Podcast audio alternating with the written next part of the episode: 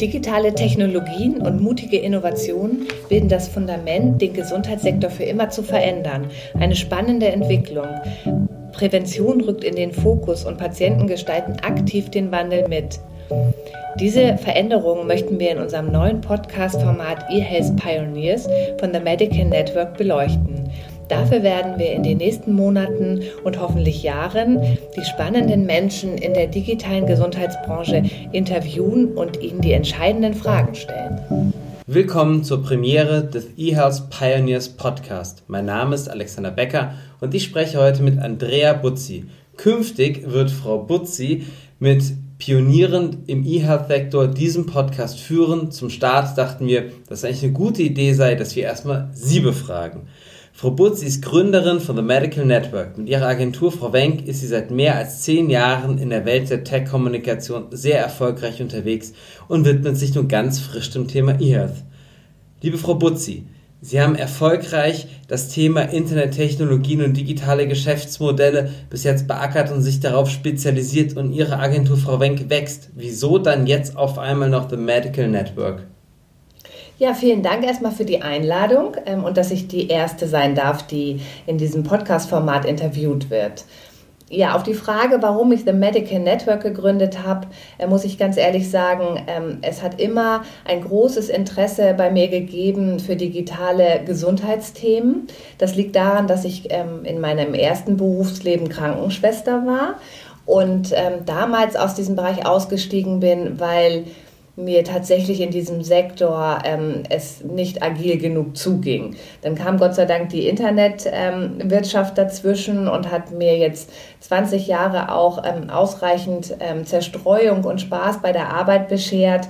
Und im Moment habe ich den Eindruck, dass sich die, das äh, Gesundheitswesen und die Internettechnologien thematisch und inhaltlich sehr stark annähern und es da auch sehr interessante, spannende Entwicklungen gibt, besonders im Bereich digitale Gesundheitsdienstleistungen. Und mein Wissen im Bereich PR und Kommunikation für Internettechnologien kann ich da, glaube ich, sehr gut anbringen. Das heißt ein bisschen Best of Both Worlds, muss man sagen. Was, ja. Ma ja.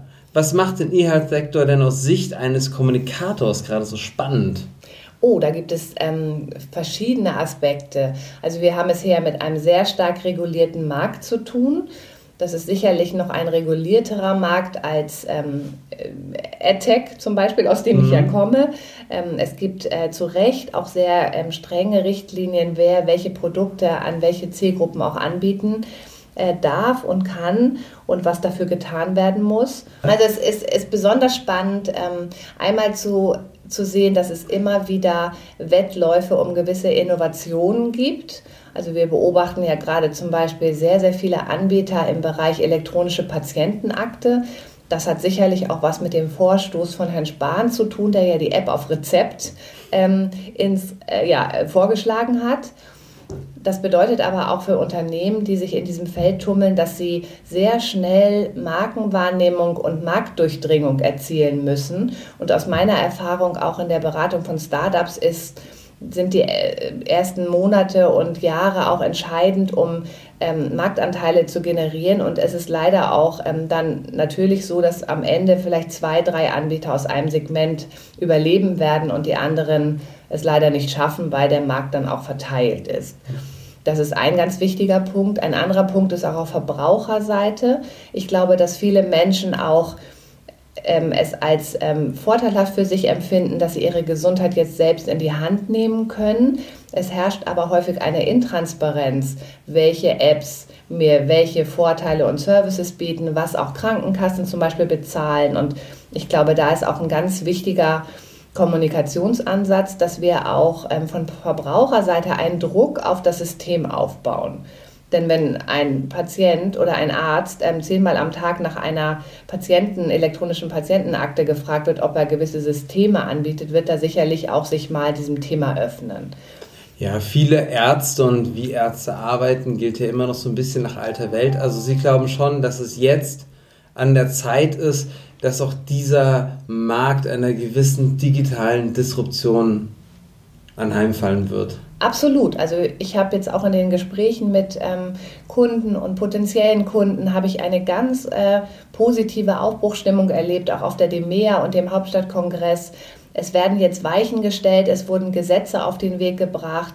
Die EPA soll 2021 verpflichtend werden für Versicherer. Das ist, ist natürlich ein Markt, der jetzt auch interessant ist, weil es vom Gesetzgeber einen Bedarf vorgeschrieben gibt. Mhm. Und das ist natürlich auch für Startups immer eine ganz interessante Option, weil es wird Geschäft geben in dem Bereich. Es ist nur die Frage, wer das Geschäft macht. Ja, das ist natürlich eine, eigentlich eine Traumsituation für PR. Ja, ähm, ich glaube auch, ähm, dass wir natürlich ähm, auf Unternehmen stoßen, die häufig äh, Kommunikation noch nicht in diesem Maße betreiben, wie man es professionell machen kann.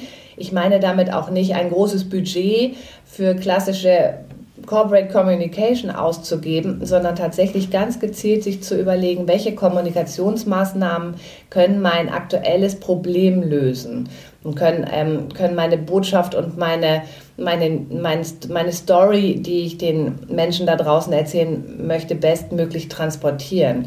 Und mit PR, das weiß ich aus Erfahrung, kann man auch gerade im Startup-Bereich schon einen großen Unterschied machen in einem Wettbewerbsumfeld, wo vielleicht andere nicht so gut kommunizieren. Ja, gerade dieses Wettbewerbsumfeld im Gesundheitswesen wird ja immer wieder auch gerne als Haifischbecken bezeichnet. Was würden Sie denn Gründern empfehlen, was sie so in der Kommunikation unbedingt machen müssen? Ich glaube, es ist erstmal wichtig, sich wirklich zu überlegen, was ist meine mediale Geschichte. Das ist nicht immer die gleiche Geschichte, die ich den Investoren erzählen würde. Ähm, es, es muss eine zielgruppengerechte und zielmediengerechte Ansprache auch geben. Und es muss im Unternehmen auch eine gleiche äh, Geschichte kursieren. Also wir erleben das auch teilweise, dass man in Workshops mit den Kunden dann erstmal sich einigen muss auf eine Geschichte und alle auch auf den gleichen Informationsstand kommen. Und es ist natürlich ganz wichtig, auch eine Persönlichkeit aufzubauen im Unternehmen, die Vertrauen auch erweckt für das Produkt und dafür auch mit seinem Namen steht. Also das ist ganz wichtig. Das heißt, Produkte personalisieren, weil wir es doch mit sehr abstrakten Produkten Ja, es ist ein Vertrauensprodukt. Also Gesundheitsdienstleistungen sind ja ein sehr, sehr ähm, ähm, starkes Vertrauensprodukt und ein Mensch, der dafür steht und auch versichert, dass zum Beispiel es Datensicherheit gibt, dass es auch ähm, ein Produkt ist, was einem wirklich nützt. Ähm, das ist schon sehr viel wert. Man kann natürlich über, wir nennen das Personality PR, auch sehr viel ähm, Lobbyarbeit betreiben, Themen anstoßen und ähm, ja, es geht natürlich dann auch ähm, zum Schluss darum, dass man die Menschen auch überzeugt, ähm, dass sie das Produkt auch dem anderen vorziehen, weil sie den besonderen ähm, Punkt erkannt haben oder den besonderen Service, der sie eben auch dann überzeugt. Mhm. Hört sich schlüssig an. Ihre Einschätzung, wohin geht die Reise? Was ist aus Ihrer Sicht aktuell, was sind die wichtigsten E-Health-Themen? Also jetzt, was die Branche angeht, sehe ich gerade zwei interessante Entwicklungen. Das eine ist alles, was Diagnostik angeht. Mhm. Also wir haben sehr starke Überlappung auch mit den Themen unserer Kunden aus der Agentur. Es geht um künstliche Intelligenz, die auch Diagnostik sehr stark verbessert, ähm, sehr stark auch in den präventiven Bereich reingeht da gibt es viele Anbieter, die gerade auch um die Gunst der Krankenhäuser und ähm, Kostenträger buhlen. Aus, für mich persönlich auch als Mensch und äh, als, als Patient ist das auch eine ganz positive Entwicklung und sowieso ein Paradigmenwechsel in der, in der Medizin, dass es endlich um Prävention und nicht nur um Heilung geht. Mhm. Ähm, da werden wir volkswirtschaftlich profitieren und als Person natürlich auch. Ein zweiter Punkt ist sicherlich das ganze Digitalisieren von Gesundheitsdaten und dabei auch die ganz wichtige Frage, wer hat eigentlich ein Recht auf die eigenen Daten und wo dürfen sie liegen und wie kann man sie auch wirklich schützen, weil es sind natürlich die wertvollsten Daten und die, die sensibelsten Daten, die ein Mensch hat. Dagegen ist eine ähm, ein Tracking auf, äh, von einer Website besuchen ja schon fast uninteressant. Also für Versicherungen sind äh, Gesundheitsdaten zum Beispiel auch sehr wichtig. Und da geht es auch darum, wirklich den Deal zu erklären. Ähm, was bekomme ich zum Beispiel, wenn ich ähm, meine Gesundheitsdaten auch ähm, gewissen Dienstleistern zur Verfügung stelle ähm, und was ist für mich auch der Benefit als, als Patient. Und ähm, das sind, glaube ich, so gerade so die zwei ganz zentralen Themen, wo es auch viele Anbieter gibt. Mhm. Wenn wir über das Persönliche reden, also nicht über Sie als Patientin, sondern über Sie als Mensch, ähm, neben der Gründung von Frau Wenk und The Medical Network geben Sie ja auch das Magazin Klatsch heraus. Es ist gedruckt, es ist auf Papier gedruckt, es ist ein ganz haptisches Produkt, also etwas ganz anderes als die digitalen Dinge, mit denen Sie sonst zu tun haben. Ähm, was tun Sie ganz im Sinne der Achtsamkeit, um Abstand von dieser ganzen wilden digitalen Welt zu gewinnen? Oh ja, da, habe ich wirklich eine sehr gute Maßnahme für mich entdeckt. Ich glaube, ich gehöre ähm, zu der neuen Generation der Schrebergartenbesitzer. Also äh, ist ja jetzt gerade so ein Generationenwechsel in Gange und ähm, da habe ich wirklich mein Handy auch nicht dabei. Und ähm, ich sage immer zu meinem Mann, äh, wenn er mich noch sprechen nicht mehr will. Für Instagram? Nein, noch nicht mal für Instagram. mein Mann, wenn er mich sprechen will, muss er in den Garten kommen. ähm, und ja, das, ähm, das ist körperliche Arbeit an ähm, frischer Luft und auch der Gedanke, Selbstversorger in gewissem Maße zu sein und ein Bewusstsein für Dinge, die man konsumiert zu bekommen, also zum Beispiel Gemüse und Obst, was man sonst eigentlich nur kauft und wieder so Saisonalitäten zu erleben, das gibt mir schon sehr viel und tatsächlich sitze ich dann teilweise auch in meinem kleinen äh, ähm, Häuschen und mache einfach mein Nichts. Ich schaue mir nur meine Blumen an, wie schön sie wachsen. Okay. Bewundernswert, ich bin neidisch. Ähm, was hat Sie das letzte Mal so richtig überrascht? Oh, so richtig überrascht. Das ist jetzt wirklich eine interessante Frage.